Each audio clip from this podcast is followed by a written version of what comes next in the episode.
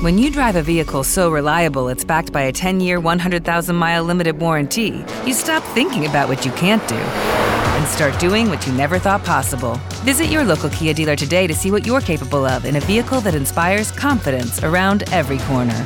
Kia, movement that inspires. Call 800 333 4KIA for details. Always drive safely. Limited inventory available. Warranties include 10 year 100,000 mile powertrain and 5 year 60,000 mile basic. Warranties are limited. See retailer for details. Gente linda, ¿cómo están? Saludo cordial a todas, a todos los que nos acompañan en la sintonía. Bienvenidos a este podcast con los hechos más destacados de la semana, noticias que ustedes han venido conociendo a través de Emisor Atlántico y zonacero.com. Comenzamos este recorrido el día lunes 23 de mayo. El comandante de la Policía Metropolitana, general Luis Carlos Hernández, solicitó a la ciudadanía denunciar ante las autoridades las falsas amenazas que con frecuencia se denuncian a través de las redes sociales. Explicó que en el caso de la amenaza del Clan del Golfo contra la comunidad educativa del Colegio Francisco Javier de Puerto Colombia, se investigó y se estableció que los responsables de la misma eran unos estudiantes. Esta clase de pasquines que genera zozobra, tal como sucedió en la falsa amenaza contra la Universidad del Norte, no la podemos tolerar. El llamado a los estudiantes fue retornar a clases, indicó el general Aldana. Hasta el momento yo no tengo ninguna situación, por eso yo le digo, el tema es de comunicar a las autoridades o a quien le competa primero inicialmente. Voy a ir a hablar con el rector. Si eso sucedió así, es primero a, una autoridad judicial que se tiene que enviar ese documento. Es más, yo no le doy ninguna veracidad ahorita aquí al documento, ya lo está analizando inteligencia, pero no se tiene nada, ninguna situación. Lo que yo siempre he, partido de la, de la premisa es que hay que ir a estudiar, hay que ir a esa clase. ¿sí? Como ocurrió la vez pasada acá también lo mismo. Estos grupos no se manejan así, eso no, estos grupos no se autodenominan así. Ustedes lo, lo, referenciaron la vez pasada, ellos autodefensas, eso es, eso es otra cosa. Y este, este, este pasquín que está siendo valorado, nosotros ah, por el momento no le damos ninguna credibilidad. De otra parte, el comandante de la policía confirmó el pago hasta de 50 millones de pesos por información que conduzca a la captura de los responsables de tres asesinatos registrados en el barrio San José, así como de 10 millones de pesos para quien colabore y permita la aprehensión de los sicarios que ultimaron a un joven dentro de un vehículo en el barrio Recreo. Y hoy voy a ofrecer hasta 50 millones de pesos. El señor alcalde eh, de Barranquilla ofreció hasta 30 millones de pesos y hoy en un trabajo con la Secretaría de Seguridad hemos incrementado hasta 50 millones de pesos. Lamentablemente, eh, por causarle heridas y, o la muerte a uno de, esos, de esas personas fallecidas, eh, tuvimos la muerte de dos personas que no tienen nada que ver en el hecho.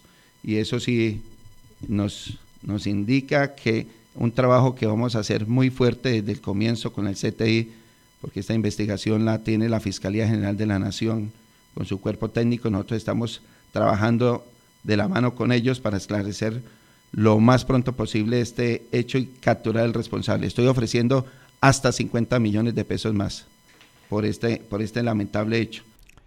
La secretaria de Salud Departamental Alma Solano informó que son 12 los municipios del Atlántico que levantaron el uso del tapabocas en espacios públicos y privados.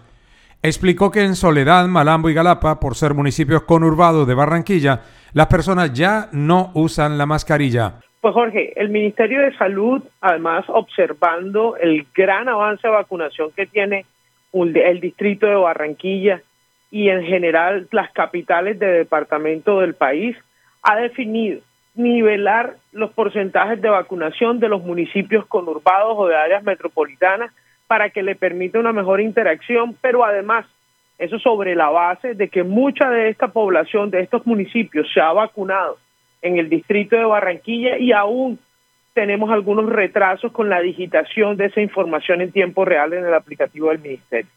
Con esto entrarían tres nuevos municipios en este proceso del levantamiento del tapaboca en sitios cerrados. Esos municipios son el municipio de Galapa, el municipio de Malambo y el municipio de Soledad, llegando así el departamento del Atlántico a 12 municipios con 70% de dosis por completas y 40% de dosis de refuerzo, lo que le permite levantar el tapaboca tanto en espacios abiertos como en sitios cerrados. El presidente de la Cámara de Comercio de Barranquilla, Manuel Fernández, hizo un llamado al alcalde de Soledad, Rodolfo Cruz, y al Consejo Municipal para que tome la mejor decisión frente al servicio de agua potable. Fernández advirtió que respalda el comunicado del Comité Intergremial del Atlántico donde se recomienda la ampliación de la concesión de la empresa AAA. De otra parte, Manuel Fernández destacó la importancia del Consejo Directivo de la Asociación Iberoamericana de Cámaras de Comercio que se realiza en Barranquilla hasta este martes, anotando que el evento cuenta con 155 participantes y servirá para estrechar los lazos comerciales y oportunidades de negocios entre los países. Efectivamente, desde ayer y hasta el 24 de mayo, Barranquilla es sede del quincuagésimo Consejo Directivo de la Asociación Iberoamericana de Cámaras de Comercio, Jorge. De hecho, es toda América Latina y la península ibérica. También tenemos representantes latinos de Estados Unidos y este encuentro reúne más de 155 participantes de más de 16 países con el, objetivo de estrechar lazos comerciales. Estamos reunidos cámaras de comercio de Santiago, de Chile, de Lima, de Buenos Aires, de Uruguay, República Dominicana, Panamá, Sevilla. Es decir, hay un gran, eh, una gran convocatoria con el objetivo de estrechar lazos comerciales, ver oportunidades de negocios, intercambiar contactos, ayudar a nuestras empresas a aumentar el comercio entre nuestras naciones, a desarrollar y generar prosperidad, eh, Jorge. El economista y periodista Jorge Vergara cuestionó al alcalde de Soledad Rodolfo Cross por su intención de pretender contratar un nuevo operador para el servicio de agua potable y alcantarillado. Advirtió que esta decisión del mandatario podría incrementar en un 40% las tarifas en ese municipio y también afectaría el esquema tarifario en Barranquilla y demás poblaciones del departamento. Pretender Soledad, Jorge, que uno no lo puede entender. El gran beneficiado del acueducto de Barranquilla es Soledad eh, el casco urbano de Soledad, el casco viejo y, la, y la zona que se llama del área metropolitana, que es la que la AAA está en, eh, la concepcionó, porque la otra zona, la zona norte, la que se llama la zona pulpa, la zona rosa, esa la atiende desde hace años eh, la AAA y no hace parte de, la concesión. No está ni siquiera a un kilómetro de, de, distancia del problema del acueducto. Y el alcalde cometieron unos dos errores, y el mismo lo cometió el alcalde Joao Herrera, le traté de decírselo, cuando para el vencimiento de la, de la concesión, obligarnos a que hicieran la, la planta de tratamiento que Soledad anteriormente tenía. El gerente de Transmecar, David García Zapata, advirtió que no ha sido socializado el proceso del CIBUS a cargo de la oficina del área metropolitana afirmó que los empresarios del transporte desconocen cómo avanza esta iniciativa ni conocen la propuesta de las cinco empresas interesadas en asumir como operador tecnológico. Bueno, Jorge, con profunda preocupación eh, ver todo lo que dice el área metropolitana que ha avanzado un 80% la implementación del sistema cuando nosotros como transportadores y, verdad, y los usuarios del, de nuestro servicio no tenemos ni idea de, de, cómo van las cosas. Por ejemplo, el operador tecnológico no se ha escogido cuando no conocemos la propuesta de las cinco empresas que, que quedaron habilitadas para operadores tecnológicos. Todavía es la hora en que no conocemos esas propuestas. Eh, hay mucha desinformación y falta de comunicación por parte del área metropolitana para con nosotros los transportadores que al final vamos a terminar siendo los sacrificados en este en la implementación de este nuevo sistema por la falta de comunicación con nosotros y con la comunidad. Entre tanto, el director del área metropolitana, Libardo García, afirmó que sí se ha socializado el proceso para la implementación del CIBUS y que 20 de las 24 empresas transportadoras lo respaldan y lo conocen. Precisó que esta iniciativa se viene consolidando desde el año 2017 por parte del distrito con los transportadores de esta zona del país. Este es un proyecto que se ha trabajado justamente de la mano con el sector transportador. Ha venido siendo construido, socializado. Hoy tenemos más de 20 empresas que nos han manifestado expresamente su voluntad a través de cartas de intención eh, para permitir la instalación de los equipos a bordo de sus de su flota. Y esto teniendo en cuenta que es un proyecto que viene siendo construido desde el año 2017, que se creó el Acuerdo Metropolitano 003, que ya dictaba las reglas y, digamos, la visión de organización del transporte que estamos hoy construyendo y consolidando. Después de ese acuerdo metropolitano, se crea el factor de calidad, un factor tarifario de 60 pesos por, por cada pasaje que aportó el usuario, que recaudaron los transportadores y que la gran mayoría juiciosamente aportaron para este propósito. Se recaudaron más de 10 mil millones de pesos que hicieron posible que hoy estemos en un proceso de avance de cerca del 80% de implementación de este proyecto. Así llegamos al día martes 24 de mayo. Ese día, el candidato presidencial Federico Gutiérrez concedió una entrevista exclusiva a Emisor Atlántico. Afirmó que durante la campaña visitó el país, el cual necesita cambios sustanciales. La campaña viene creciendo y vamos a ganar el próximo domingo, expresó Gutiérrez al manifestar que no le preocupa el resultado de las encuestas.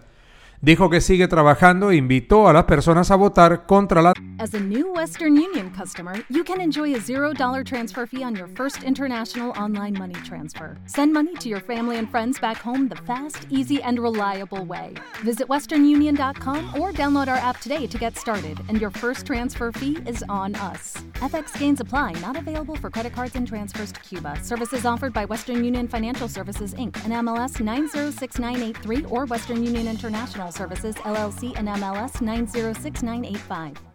Desigualdades y la pobreza. Federico Gutiérrez se refirió a la APP del Río Magdalena, manifestando que es un proyecto prioritario para el movimiento de carga por el país, así como el del Canal del Dique. Que es un proyecto prioritario, que la navegabilidad del río Magdalena es urgente para el país, que le da un factor competitivo y como tú dices, se han dado muchos procesos truncados yo soy de los que sí creo que todos los proyectos que hagamos en términos de infraestructura son necesarios para Colombia y especialmente para la región Caribe, este que estamos hablando en particular, los municipios ribereños, y el tema estratégico en términos de movimiento de carga. Ese es un proyecto que es prioridad, lo tenemos dentro de nuestro programa de gobierno.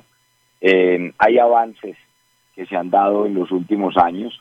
Dentro de la primera ola de los proyectos 5G, es lo que conocemos como la evolución de las, de las autopistas 4G. Y cuando hablamos de los proyectos de carreteras, de puertos, de aeropuertos, pero también navegabilidad fluvial, está justamente la PP del río Magdalena. Y este es un tema fundamental y ese ha sido nuestro compromiso y entendemos por qué es tan importante para la región. Igualmente, el aspirante presidencial aseguró que su gobierno impulsará la construcción de los viaductos en la vía Ciénaga-Barranquilla y todas las iniciativas que contribuyan al desarrollo de la región Caribe, entre ellas el fortalecimiento de los distritos de riego y la construcción de vías terciarias. El candidato presidencial indicó que sus propuestas no son populistas y que está seguro que ganará la presidencia de la República. El candidato presidencial Federico Gutiérrez expresó que no le tiene miedo a las estructuras criminales y anunció que trabajará para fortalecer la seguridad en Colombia. Explicó que para ello las autoridades deben trabajar de manera articulada con una buena administración de justicia y reorganización del sistema penitenciario. Gutiérrez manifestó que también hay que buscar a los jóvenes que salieron del sistema escolar, con lo cual se le da un duro golpe a la delincuencia organizada en el país. Bueno, a ver, del país yo, como lo hice yo como alcalde de Medellín, yo a esas estructuras criminales no les tengo miedo. Y aquí la gente la que tiene que vivir tranquila. La gente tiene miedo de salir de sus casas porque lo roban o porque lo matan por robarle un celular, una bicicleta o un reloj. Aquí dos cosas que son fundamentales, es que tiene que haber autoridad para que la gente viva tranquila y tiene que haber también administración de justicia y una reforma al sistema penitenciario. Yo mismo voy a liderar la seguridad, porque es que la seguridad es un valor fundamental. Esto no es una discusión de izquierda, derecha o centro es de sentido común. Todos necesitamos la seguridad. Pues que cuando la gente sale de sus casas y los van a robar, les preguntan si son de izquierda o derecha, no les preguntan eso. Lo que sí les dicen es deme lo que tiene la izquierda, deme lo que tiene la derecha, y los dejan sin nada, Jorge. Aquí la gente tiene miedo y eso no puede ir pasando. El que tiene que vivir maluco es el criminal y no el ciudadano. Y yo por eso he propuesto que tengamos un fortalecimiento institucional, donde por ejemplo tengamos los grupos especiales contra atracos, que tengamos más policía judicial, más investigación y desarticular estructuras criminales. El presidente de la Alianza Verde, Antonio Navarro, consideró que el candidato presidencial Sergio Fajardo no pegó y que fue víctima del fuego amigo. Manifestó que Fajardo es un buen candidato y un ciudadano ejemplar, y es serio, pero expresó que no fue capaz de convencer al electorado. Antonio Navarro afirmó que habrá segunda vuelta electoral y que la Alianza Verde votará por Gustavo Petro si se enfrenta a Federico Gutiérrez. Pues usted lo decidió bien agitada con sorpresas, con un Rodolfo Fernández subiendo, con una incertidumbre sobre si va a haber o no va a haber segunda vuelta, con un Petro de primero, con un Fajardo desinflado. Eh, vamos a ver qué pasa. Yo creo que va a haber segunda vuelta. Difícil que Petro gane en primera vuelta, pero pues podría pasar. Sin embargo, creo que va a haber segunda vuelta. Y en segunda vuelta no sabemos quién va a ser el contendiente de Petro. Si Rodolfo Fernández o. Eso todavía no se sabe con claridad. Federico es más de lo mismo. Ahora yo que este es el cambio. Pero pues evidentemente no es el cambio, es el candidato de los políticos tradicionales, de los maquinarios, de los partidos de siempre. De manera que Federico no, eh, con todo el respeto por él, ojalá no llegue a la segunda vuelta y ojalá en todo caso no vaya a tener un chance serio del presidente de la República. Rodolfo es la sorpresa. La senadora del Centro Democrático María Fernanda Cabal expresó que siente temor por lo que pueda pasar con la Registraduría Nacional durante las elecciones presidenciales del domingo. Si un candidato afirma que ganará en primera vuelta, es que la Registraduría lo puede ayudar a ganar. Hoy las elecciones presidenciales son menos confiables que ayer, consideró la congresista. Aseguró que Federico Gutiérrez pasará la segunda vuelta electoral y que le ganará la presidencia a Gustavo Petro. Bueno, yo creo que pasa Federico Gutiérrez y pues creo que pasa Petro. Hay rumores de que el ingeniero venía creciendo. Él siempre lo he dicho desde el principio. Incluso hay gente que no entiende que uno también hace análisis electoral y que entonces no puede uno dejar de decir las cosas. Eh, Rodolfo tiene una comunicación básica, pero que es emotiva, emocional y conecta. Eh, en general, eh, si le digo lo que he visto en esta campaña, muy poca pasión, eh, mucho político tradicional, mucho bandido, sobre todo por allá refugiado en el pacto de la picota, terrible, toda la bandidez unida. Yo a veces me acuerdo de los cómics con los chicos malos y los veo a todos ahí, les falta en la jaula, porque esos sí son, gozan de impunidad absoluta. Pasa Federico, pasa Gustavo Petro y finalmente aspiramos a que gane Federico Gutiérrez. María Fernanda Cabal calificó de cínico al presidente Iván Duque por afirmar que si hubiese reelección ganaría la presidencia y por no hacerle frente a las irregularidades detectadas en las elecciones para Congreso a cargo de la registraduría. El alcalde de Sabana Grande, Gustavo de la Rosa, expresó que no le gusta, no asistió a las corralejas, pero advirtió que los organizadores del evento cumplieron con los requisitos exigidos de acuerdo a una ordenanza de la Asamblea del Atlántico y sentencia de la Corte Constitucional. Después de dos años sin corralejas se evaluó la solicitud y cumplieron con todo lo solicitado para este evento cultural, insistió el mandatario. El alcalde de La Rosa aclaró que el municipio no aportó recursos para las corralejas y manifestó que la persona que resultó herida por el toro el día anterior continúa con vida. Se nos presentaron una cantidad de solicitudes las cuales sometimos a evaluación en consejos de seguridad, consejos de gestión de riesgo, comités de orden público, y de pronto fuimos un poco laxos en que se presentaran toda esta serie de, de eventos culturales. Primero hay que destacar, Jorge, el comportamiento de la comunidad en nuestros eventos culturales de los días viernes y sábados, excelente. El día domingo los eventos religiosos también quedaron muy bien el comportamiento de la gente y sí dimos permiso en comité de gestión del riesgo, después de haber cumplido todos los requisitos, a una corraleja el día viernes, sábado, domingo y lunes, que culminó ayer y que desafortunadamente eh, ayer se presentó este herido, este, esta persona con este video que se ve con imágenes fuertes, pero que el reporte de la madrugada y que ahora antes de contestar tu llamada quise indagar y afortunadamente la persona se encuentra con vida. El rector del Colegio Francisco Javier Cisneros de Puerto Colombia, Wilmar Pérez, calificó como una mamadera de gallo la falsa amenaza del Clan del Golfo contra esa comunidad educativa. Dijo que la policía comprobó que detrás de estas amenazas se encontraban estudiantes y advirtió que el caso será analizado hoy durante un comité de convivencia escolar. El mensaje no era falso, que no provenía de, los supuestos orígenes que, que se atribuía. Y a partir de allí comenzaron una investigación a echar los mensajes hacia atrás para llegar al origen y la unidad de tecnología de la policía eh, pudo eh, llegar hasta, el, hasta la fuente. Eh, ellos ayer nos informaron de que podría ser unos estudiantes de acá de la escuela. tienen una información, nos indagamos sobre quiénes, quiénes estaban en esos grupos, llamamos a los papás, les dimos una notificación, pero hoy vamos a trabajar el comité de convivencia escolar, en donde se verá qué fue lo que sucedió en el entorno internamente en ese grupo por el cual presuntamente se entiende que era un grupo de mamadera de gallo, eh, resultó en todo lo que hoy, eh, en lo que ayer vivimos y pues lo que causó la conmoción que causó con padres y a nivel de todos los estamentos del gobierno eh, a nivel nacional, departamental y local. El rector de la Universidad del Atlántico, Danilo Hernández, recibió con satisfacción el fallo del Tribunal Administrativo del Atlántico que afirma que no está inhabilitado para desempeñar ese cargo.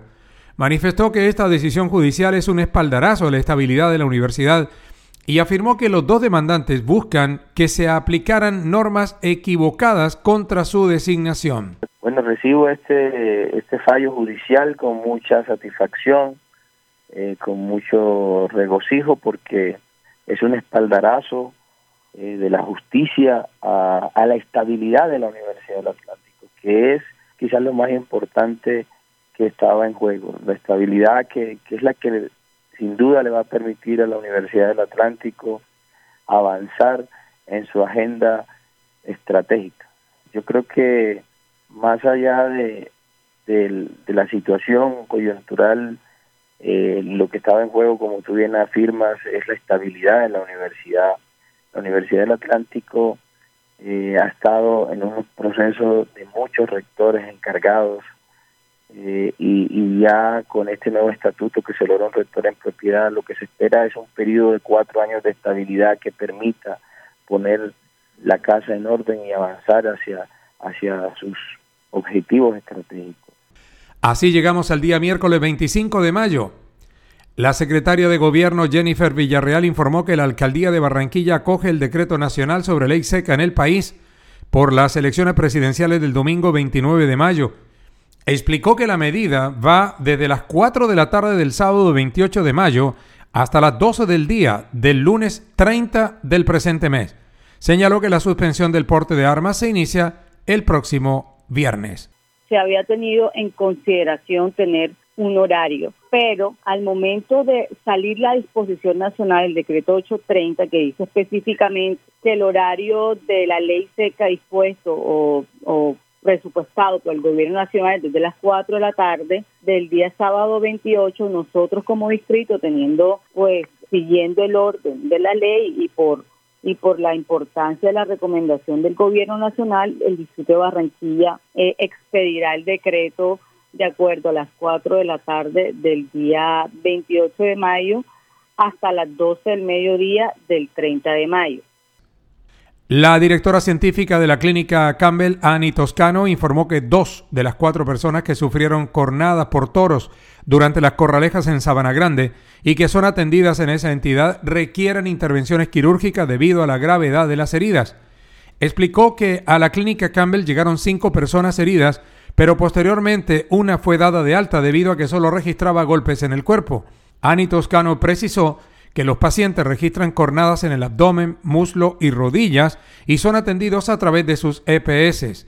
La médica Toscano expresó que no está de acuerdo con este tipo de eventos porque en su opinión es jugar con la vida. Jorge, son cosas que se pueden evitar, como tú lo has dicho, eh, se pueden, nosotros debemos establecer planes de contingencia cuando haya estas festividades para tener todo disponible para la atención de los pacientes que resulten heridos de ese tipo de eventos, lastimosamente. No te puedo tampoco dar un dato exacto de cuánto puede costar porque, por ejemplo, hay un paciente que llegó con trauma de tórax y abdomen y le dimos salida enseguida. No tuvo mayor eh, lesiones, no tuvo lesiones grandes. Pero tenemos pacientes que están hospitalizados que requieren cirugía, puede costarte desde, que te digo, un millón de pesos hasta muchos millones, dependiendo lo que requiera el paciente. Y cada paciente es particular. Este que te pongo de ejemplo como paciente que requiere cirugía de tórax, necesito un material de osteosíntesis, una placa especial para la región costal, entonces depende de cada caso. El alcalde de Palmar de Varela, Galdino Orozco, anunció que no aprobará la realización de corralejas para las fiestas patronales del municipio. Confirmó que a su despacho llegó una solicitud del organizador de la corraleja en Sabana Grande, la cual reiteró no será aprobada. El mandatario manifestó que está en contra del maltrato animal y de las corridas de toros. Eh, nosotros veníamos estudiando esa solicitud, eh, no te digo mentira, pero en vista de, lo que sucedió en Sabana Grande, ese video que yo lo vi varias veces, a uno le da temor, le da miedo eh, hacer esas corridas o autorizar, yo como alcalde, esas corridas de toros donde ve uno que, la gente está entre la muerte, entre la vida y la muerte, y el maltrato animal, y yo me sumo, yo me sumo, pues yo antes de ser alcalde, pues yo soy un ciudadano que también pues rechazo también las corralejas. En el día de ayer, pues eh, le dije al señor que yo no iba a autorizar esas corralejas, que son un peligro. El magistrado del Consejo Nacional Electoral, Renato Contreras, advirtió que fue ese organismo el que solicitó la auditoría internacional para el software de las elecciones presidenciales, logrando que el gobierno nacional aprobara los recursos para esa contratación. Ante la falta de esta contratación por parte de la registraduría le corresponde ahora a los partidos políticos y campañas presidenciales vigilar los comicios con testigos electorales, advirtió Contreras. Nosotros adelantamos todas las gestiones encaminadas a lograr esta auditoría internacional. Conseguimos que el gobierno nacional nos asignara los recursos necesarios para su contratación. Eh, desafortunadamente, el Consejo Nacional Electoral de conformidad con la ley 80 no tiene capacidad de contratación, no puede contratar autónomamente ninguno de los bienes y servicios a que, que le corresponde. De igual manera, de acuerdo con el Estatuto Orgánico de Presupuesto, no es una sección del presupuesto, por lo tanto, no puede ordenar ni ejecutar gastos. Todo esto se hace a través de la Registraduría Nacional del Estado Civil y en coordinación Consejo Nacional Electoral como Registraduría Nacional del Estado Civil hicimos los estudios previos necesarios para la contratación de esta auditoría. Se recibieron algunas eh, propuestas en relación con esta materia y un primer eh, eh, esquema de selección hizo una preselección para una firma alemana. Esta firma alemana inicialmente cuando todavía no se había ejecutado, ordenado la, contratación, no sé cómo se enteró que eh, estaba en eh, ese proceso de preselección en ese estado y manifestó que no podía cumplir con esas obligaciones a pesar que había presentado una propuesta. El senador Jorge Robledo afirmó que sigue siendo optimista de que el candidato presidencial Sergio Fajardo pasará a la segunda vuelta electoral. Estamos en la calle trabajando fuertemente con la gente, entregando afiches y volantes, a pesar de que las encuestas no dejan bien parado a Fajardo, expresó Robledo de la Alianza Centro Esperanza. Agregó que la última encuesta y la real es la del día de las elecciones para presidencia de la República. Pues lo primero que hay que decir es que definitivamente el registrador que tenemos en Colombia, sí, yo diría que es el peor de la historia lo, lo, lo, que pasó en la elección de marzo pues es dramático, ¿no? ¿Cómo así que se cuentan mal los votos? Cosa que es eh, realmente increíble la incapacidad de la registraduría. Registraduría que hay que la controlan los amigos de Duque y los amigos del gobierno. Y en ese sentido los amigos de Álvaro Uribe y los amigos de Andrés Pastrana. Eso hay que decirlo con toda claridad. Pero en todo caso, pues los errores fueron garrafales. Ahora yo sigo pensando que lo fundamental que allí hubo fueron errores que se terminaron corrigiendo ya en los escrutinios. Sin embargo, eso ha creado un ambiente de zozobra muy grave y yo tengo una preocupación muy grande, les digo con, con franqueza José y Jorge y todos ustedes, y es que mm, tengo la preocupación de que, exceptuando a Fajardo, pues a quienes estamos con Fajardo, las otras campañas, eh, digamos, estén en la actitud de no reconocer el resultado de las urnas si no los favorece. El politólogo Ángel Tuirán advirtió que el ambiente político está enrarecido en Colombia por la falta de una auditoría internacional para el software de las elecciones presidenciales. Tuirán expresó que le parece complejo que las autoridades electorales entreguen la responsabilidad de la vigilancia de las elecciones a las propias campañas presidenciales. Eso ha despertado un ambiente un poco enrarecido alrededor de los resultados, eh, también señalamientos de uno u otro lado en el sentido de, entre comillas, un golpe de Estado eh, donde uno u otro actor en contienda hoy tendría la posibilidad o de alterar el software o de, eh, por decirlo de alguna manera, tendrían eh, muy mucha cercanía con el registrador o quien tiene las veces de, o tiene las funciones de controlar este proceso, la autoridad que tiene la, digamos la responsabilidad de controlar este proceso.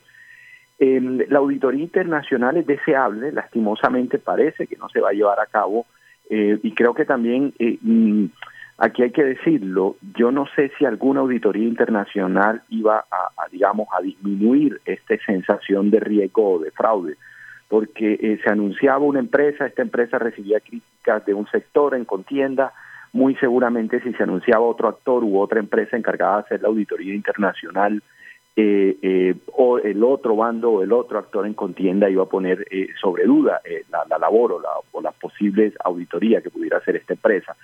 Y llegamos así, amables oyentes, al jueves 26 de mayo. El secretario de Salud Distrital Humberto Mendoza reiteró que la tripulación de la draga china cumplió con los protocolos sanitarios contra el COVID-19. Manifestó que el personal contagiado estuvo los siete días aislado y que la Oficina de Salud Pública les levantó la cuarentena. El funcionario precisó que estas personas estaban asintomáticas para coronavirus y que nunca recibieron atención médica especializada. Es una tripulación joven solamente hay una persona de 50 años, todos los demás son de 25 a 39 años, 36 años más o menos, todos son vacunados, todos los que han tenido eh, diagnóstico de COVID ha sido enfermedad leve, asintomáticos, al ser vacunados esa es la principal razón, al ser joven esa es la principal razón, ninguno ha requerido eh, atención para enfermedad moderada o severa y lo que se ha visto es el cumplimiento del protocolo, de los lineamientos, el cumplimiento de los aislamientos de siete días obligatorios para COVID y eh, no tenemos en este momento sino que decir que se, se está haciendo seguimiento al caso, que están cumplidos los protocolos y que no hay ningún caso ni de enfermedad moderada ni de enfermedad severa y toda la población está vacunada.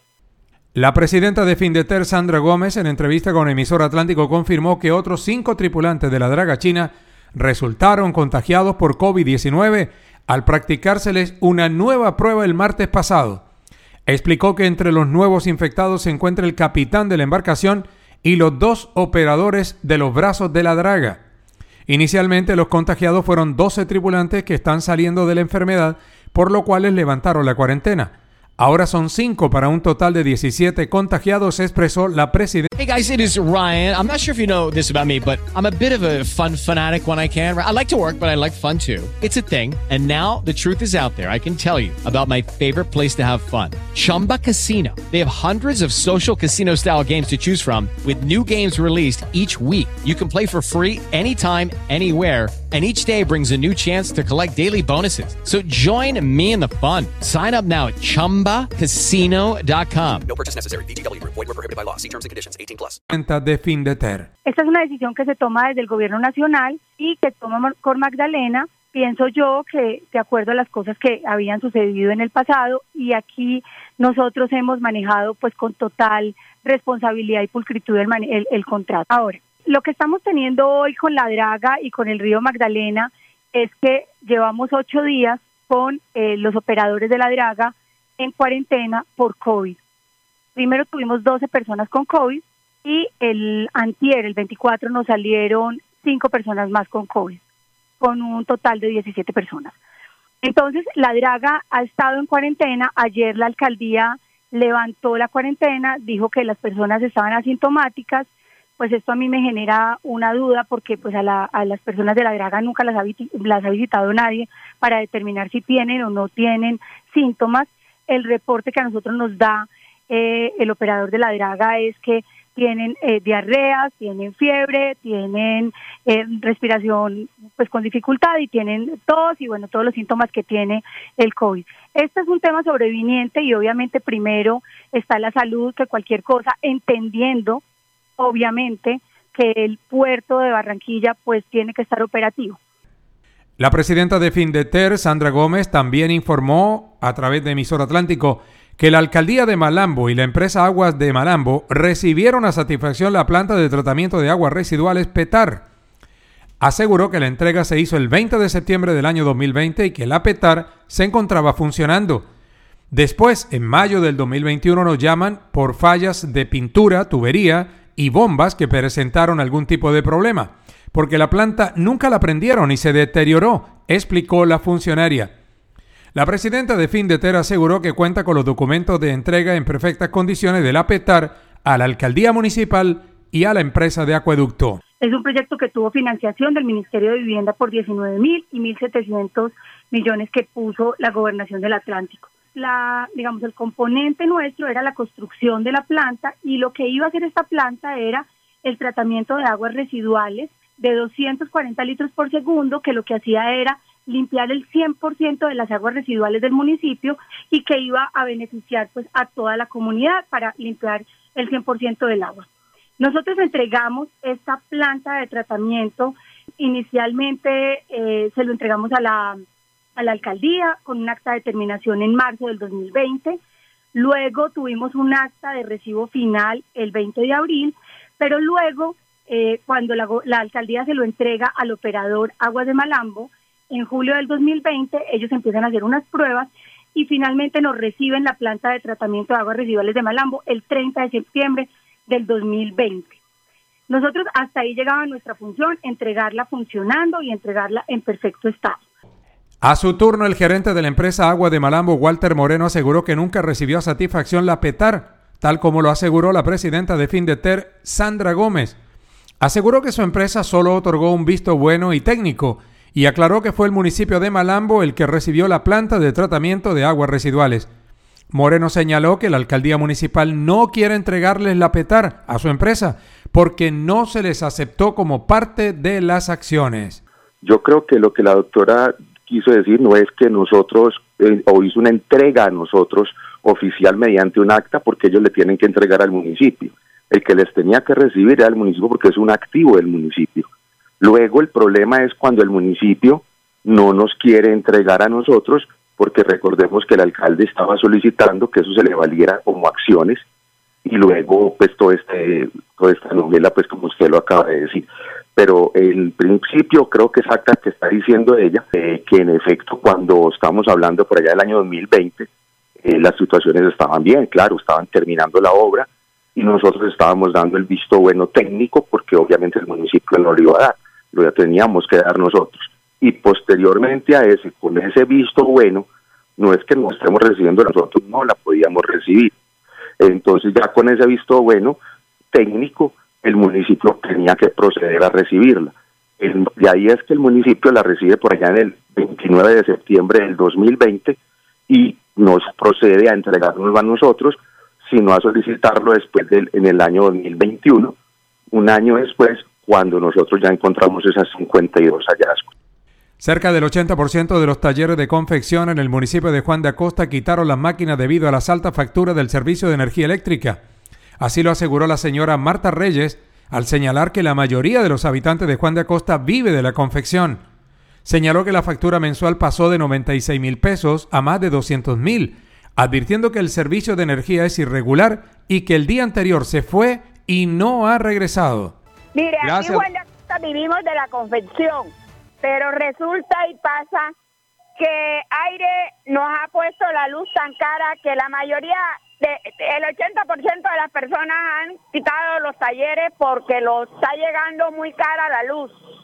Analice usted, yo pagaba 76 mil pesos y estoy pagando 190 mil pesos Estoy pagando 190 mil pesos y en este sector la luz se fue desde anoche y todavía no ha llegado. Pare bola. Y en la calle Las Delicias con la carrera 5.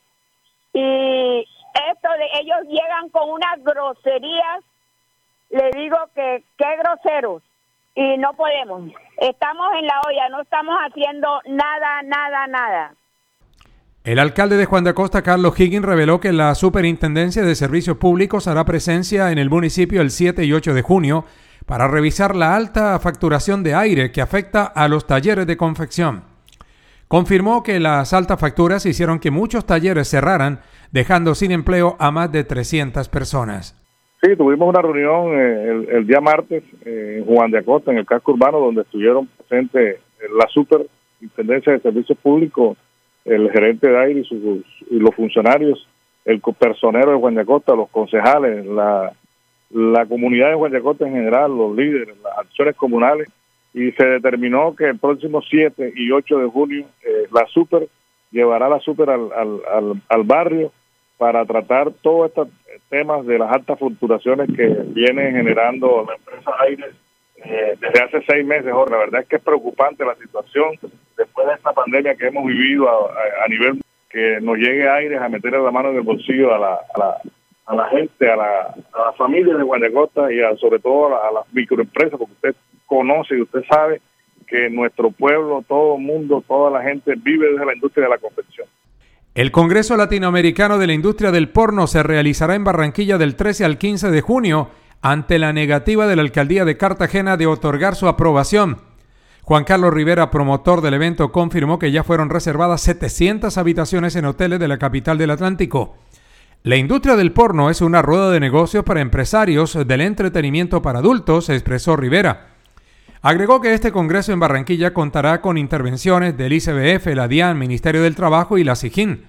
Anotó que más de 150 mil personas viven de la industria del porno en Colombia. Nosotros ya habíamos hablado con la ciudad de Barranquilla, ya habíamos hablado con el centro de convenciones, ya teníamos, eh, digamos, hablado todo esto desde antes. Hotelco incluso nos apoya, por eso se pudo hacer el traslado de los de los asistentes al hotel, de los hoteles hacia la ciudad de Cartagena, de Barranquilla. Sí, Barranquilla es la sede del evento, efectivamente. El Centro de Convenciones de, Barranquilla hizo los trámites y conversó con las entidades eh, pertinentes, las cuales entienden que el evento es un congreso empresarial y que no tiene nada que ver con esto que afirman estas eh, señoras de Cartagena. Y así amigos llegamos al último día laboral de la semana con los hechos más destacados. Un cortocircuito sería la causa del incendio que consumió 22 humildes viviendas de madera y material reciclable en el sector de la bendición de Dios, cerca a la avenida del río en Barranquilla. El subcomandante del cuerpo de bombero, teniente César Fonseca, informó que una máquina y un carro tanque de la estación de la 17 atendieron la emergencia que no dejó personas lesionadas. Explicó que la conflagración se presentó en una de las casas y que las llamas de manera inmediata consumieron las demás viviendas por ser de madera. Hora de la noche, 7 y 17 exactamente, se recibió una información de un incendio en una vivienda de la bendición de Dios. Eh, se desplazan de inmediato a la estación calle 17 con un carro tanque y una máquina convencional. Eh, al llegar, pues se percata el oficial de servicio que se trataba de una cantidad de viviendas de madera que estaban incendiadas. Se procede al al control del incendio. Bueno, ahí había una información de, varias personas, unas decían que eran 12, otras decían que eran 18, algunas decían que eran 22, hasta el día de hoy que se va a hacer un censo por parte de la Oficina de Prevención y Detención de Desastres, aunque desde anoche ellos están muy pendientes del caso. La Secretaría de Gobierno le enviara unas unidades que se encontraban con ella para que hicieran la evaluación. Alrededor de unas 20, 22 casos pueden estar involucrados. Los habitantes del complejo habitacional Puerta Dorada, ubicado frente a la carretera de la Circunvalar, solicitaron a la alcaldía distrital la instalación de un CAI de policía y la señalización de vías, la instalación de semáforos y reductores de velocidad.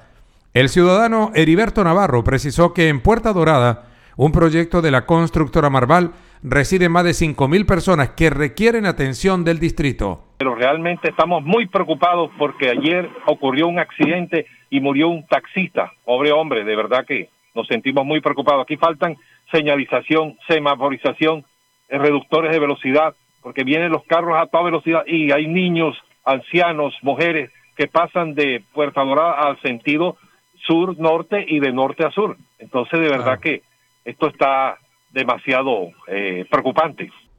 El secretario de Educación de Santa Marta, Antonio Peralta, informó que se encuentra separado del cargo el profesor del colegio Inén Simón Bolívar, sindicado de estar implicado en 40 casos de abuso sexual contra estudiantes a través de redes sociales. Precisó que ante la Fiscalía se denunciaron nueve de estos casos, de los cuales dos ya están siendo investigados de manera formal. La historia nos informa y desde la Secretaría de Educación hicimos la orientación, eh, la ruta necesaria para abrir el proceso y abrir la investigación desde la Secretaría de Educación. Entonces es donde se mm, produce el hecho de la denuncia y desde luego lo primero que hacemos es separar el cargo del cargo al, docente denunciado. Y con este caso eh, citamos para, para una reunión de Consejo Directivo Ampliado la semana que se abrió y eh, cuando estábamos ahí pues se dieron una manifestación de lideresas de mujeres de, de, derechos de la mujer que defienden esos derechos, eh, conjuntamente con algunos otros estudiantes, lo que llamaron un plantón, pues eh, atendimos esa situación y conocimos allí otras denuncias. El secretario distrital de Desarrollo Económico, Ricardo Plata, hizo una defensa del Congreso de Entretenimiento para Adultos que se realizará en la ciudad en el mes de junio. Insistió que Barranquilla es una ciudad incluyente, que no discrimina a nadie, y aseguró que este Congreso es una feria industrial y empresarial que contará con conferencistas, que le dejarán importantes utilidades económicas a muchos sectores de esta capital. Bueno, como lo, como lo mencionamos ayer en estos micrófonos, eh, al final la estrategia de la ciudad de acoger todo tipo de eventos eh, de distintos formatos y para distintos propósitos eh, también incluye ser pues muy abierto eh, a este tipo de oportunidades que no estaban en el calendario por obvias razones como tú lo mencionas, pero que van a generar un impacto importante a Barranquilla. que hemos visto? Eh, estamos en un momento donde la ciudad está en boga, la ciudad está de moda, y eso lo que termina representando son ingresos para pues los botones de los hoteles, los taxistas, para los meseros y para muchos barranquilleros que, que reciben estos influjos de turistas como una oportunidad para generar ingresos adicionales después de un choque tan duro como el de la pandemia. El presidente de Cotelco Atlántico, Mario Mubdi, confirmó que algunos hoteles de Barranquilla ya tienen lleno total para el Congreso de Entretenimiento para Adultos que se realizará en junio. Manifestó que es un evento que está dentro de la legalidad y consideró que la ciudad no quedará estigmatizada por este Congreso porno. Mire, la reactivación ha sido importantísima. Eso eso tenemos un, buen eh, indicadores al respecto, gracias a Dios. Esto eh, no deja de preocuparnos pues por el ambiente de la situación política que de todas maneras eh, crea una incertidumbre al respecto. Pero se está eh, moviendo, la economía está, bueno, ustedes lo habrán observado, es el principal eh, jalador de la de la economía, del, del movimiento, casi un 8.5%, donde el, el porcentaje de, del aumento del sector eh, comercio estuvo casi en el orden del 15%, lo cual implica que es el que jalona para ese promedio del 8.5%. Eh, son positivos estos indicadores. El concejal de Soledad Alfredo Arrau calificó como temeraria e irresponsable la recusación que hizo una ciudadana contra los concejales de ese municipio cuando pretendían dar estudio en segundo debate al proyecto de acuerdo que entrega facultades al alcalde municipal para la contratación de un nuevo operador para el servicio de agua potable. Estimó que esta recusación está infundada y no cumple con los requisitos de ley, señalando que el Consejo Municipal cuenta con cinco días hábiles para responderla. Ayer estábamos convocados para aprobar en segundo debate el proyecto de acuerdo que en extraordinaria eh, nos presentó el alcalde. Teníamos ya la ponencia lista y solamente teníamos que darle inicio a la sesión y darle trámite respectivo para la aprobación en segundo debate.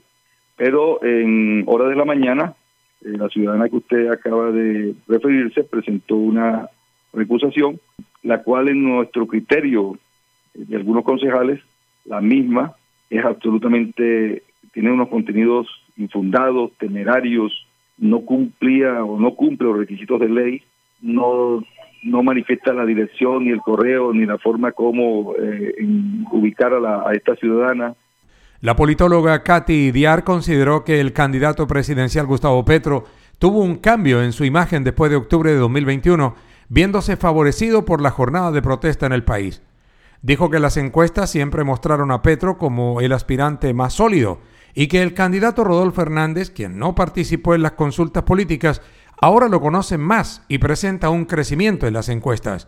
Diar pronosticó que los ganadores de la primera vuelta presidencial serán Gustavo Petro y Federico Gutiérrez. Yo creo que la primera conclusión interesante es que Petro desde octubre 2021 tuvo un cambio en imagen. Es decir, la mayoría de encuestas vienen midiendo a Gustavo Petro hace varios años. ¿Por qué? Porque es un político relevante de la actividad pública nacional. Y él siempre había tenido una, un, un conocimiento muy alto, es decir, la población lo conoce, pero una desfavorabilidad muy alta. Entonces su imagen era negativa más que positiva. Desde octubre de 2021, supondría yo, porque se vio favorecido por la frustración generada a raíz del paro y toda la inclemente crisis económica que se vivió post pandemia, Petro invierte esa, esa desfavorabilidad y su favorable pasa a ser más alto. Entonces, Gustavo Petro, a pesar de llevar ya varias elecciones presidenciales, de haber sido un senador conocido, un congresista importante, desde octubre del año pasado logró tener más imagen favorable que desfavorable. El capitán de Puerto Jesús Zambrano hizo un llamado al consorcio encargado de la draga china para que reemplace al personal de tripulación que está contagiado con el COVID-19 precisó que el capitán y un tripulante que maneja un brazo de la draga están infectados con la enfermedad. El capitán de puerto informó que el canal de acceso eh, registra hoy un nuevo calado, menor al que se presentaba ayer. Está en 7.5 metros debido a la alta sedimentación del río Magdalena. La situación es que el buque efectivamente tiene 12 casos de contagiados a bordo, dentro de los cuales uno es el capitán y otro es uno de los operadores de los dos. Son unos cargos que son sensibles para la operación de la draga eh, en términos de lo que el consorcio propiamente o las políticas de la empresa considera. Nosotros ayer nos reunimos con ese grupo de consorcio, Findeter, Cor Magdalena, y quisimos plantear alternativas para que se pudieran presentar o sea, retomar de forma rápida el dragado y acordamos que necesitábamos conocer de parte del consorcio cuáles son las condiciones que establece el armador de este buque en términos de cuándo podrían retomar, teniendo en cuenta que están esperando que las pruebas PCR, particularmente de esos dos tripulantes, den negativos. El presidente de la Junta Directiva de Asoportuaria, Clemente Fajardo, denunció que el director de Cor Magdalena, Pedro Pablo Jurado, no ha venido a Barranquilla a personarse de la situación de la draga china, que está parada porque parte de su tripulación está contagiada con el COVID. Advirtió que es grave la situación en el canal de acceso, que viene presentando sedimentación y denunció que una embarcación cargada con productos de exportación desde hace tres días está tratando de salir del puerto. Clemente Fajardo consideró que el Ministerio de Salud y demás autoridades deben intervenir para que la draga reinicie actividades. La situación es, es muy grave, eh, estamos muy, muy, muy preocupados y con esta nueva bajada de calado vamos a tener otra vez las historias que te, de y ya estamos incluso teniendo eh, noticias complicadas de circunstancias que no habían ocurrido en el puerto de Barranquilla como eh, devolución de productos. Ahí tenemos un barco hace tres días que no ha podido salir y está haciendo una maniobra que nunca había hecho de devolución de producto agregado para que ese barco pueda salir con producto de exportación. Así amigos, llegamos al final de este podcast que hacemos todas las semanas con las noticias que divulgamos en Emisor Atlántico y en zonacero.com. Feliz fin de semana para todos. Hey guys, it is Ryan. I'm not sure if you know this about me, but I'm a bit of a fun fanatic when I can. I like to work, but I like fun too. It's a thing. And now the truth is out there. I can tell you about my favorite place to have fun Chumba Casino. They have hundreds of social casino style games to choose from, with new games released each week. You can play for free anytime, anywhere and each day brings a new chance to collect daily bonuses. So join me in the fun. Sign up now at ChumbaCasino.com. No purchase necessary. VGW. Void were prohibited by law. See terms and conditions. 18 plus. It is Ryan here, and I have a question for you. What do you do when you win? Like, are you a fist pumper? a woohooer, a hand clapper, a high fiver. I kind of like the high five, but if you want to hone in on those winning moves, check out Chumba Casino. At ChumbaCasino.com, choose from hundreds of social casino style games for your chance to redeem serious cash prizes. There are new game releases weekly, plus free daily bonuses. So don't wait. Start having the most fun ever at ChumbaCasino.com. No purchase necessary. VGW. Void were prohibited by law. See terms and conditions. 18 plus.